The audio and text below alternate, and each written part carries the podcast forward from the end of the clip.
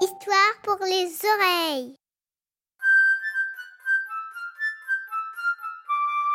Il était une fois une princesse qui vivait dans un très beau château avec ses parents, le roi et la reine du pays.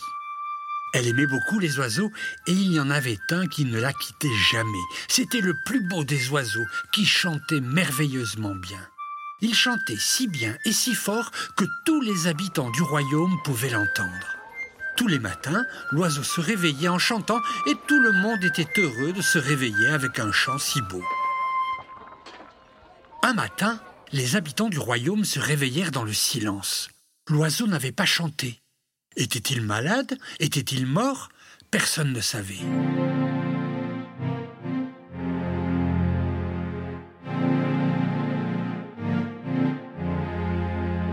Dans la chambre de la princesse Zoé, l'oiseau restait muet. Oh non, il n'était pas mort, heureusement. Mais un peu malade, il avait très mal à la gorge et il avait perdu sa voix.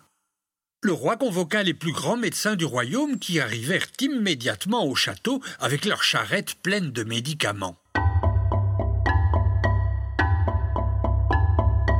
Pendant des jours et des jours, chacun essaya de guérir l'oiseau, mais aucun des docteurs n'y arriva. Le roi, fou de rage, prit la parole du haut de son balcon royal.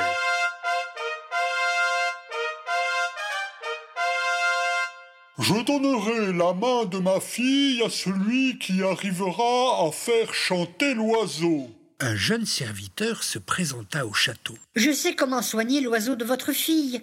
Donnez-moi quelques jours et l'oiseau chantera comme avant. Cours vite, mon garçon.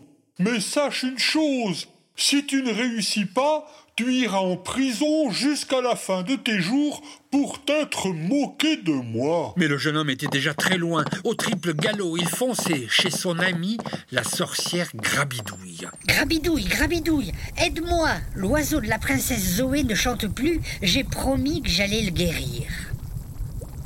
Va dans les terres du Nord et ramène-moi trois fleurs de malotira. Mais attention, la route est longue. Le jeune serviteur marcha des jours et des jours dans la montagne et trouva enfin la fleur de Malotira que lui avait demandé la sorcière. La sorcière Grabidouille les mit dans l'eau qui bouillait dans son chaudron. Alors, Grabidouille, tu vas me donner le médicament maintenant? Pas encore. Va dans les terres de l'Ouest et ramène-moi un serpent à sonnette. Mais attention, cet animal est très dangereux. Le jeune serviteur marcha des jours et des jours vers l'ouest et trouva enfin le serpent à sonnette. Il l'assomma avec son bâton et hop, dans son sac, et il repartit en courant vers la cabane de la sorcière. Grabidouille le mit dans l'eau qui bouillait dans son chaudron. Alors, Grabidouille, tu vas me donner le médicament maintenant? Pas encore. Va dans les montagnes du sud et rapporte-moi une orange bleue. Le jeune serviteur marcha des jours et des jours dans les montagnes du sud et trouva enfin le champ d'oranger, mais pas d'orange bleue. Il chercha, chercha, et une nuit de pleine lune, il l'aperçut, à la plus haute branche, une orange bleue comme la nuit. Alors il courut, courut jusqu'à la cabane de la sorcière. Alors, je peux avoir le médicament, Grabidouille? Il était tellement fatigué qu'il tomba par terre. Grabidouille mit l'orange bleue dans l'eau qui bouillait dans son chaudron, et tout d'un coup, des milliers d'étoiles sortirent du chaudron. Le médicament était prêt. Alors le serviteur prit la fiole que lui avait donnée Grabidouille, enfourcha son cheval et rentra au triple galop au château. Sire, sire, j'ai le médicament. Il faut que l'oiseau de votre fille boive quelques gouttes de ce breuvage. Je vous en conjure, sire, c'est urgent.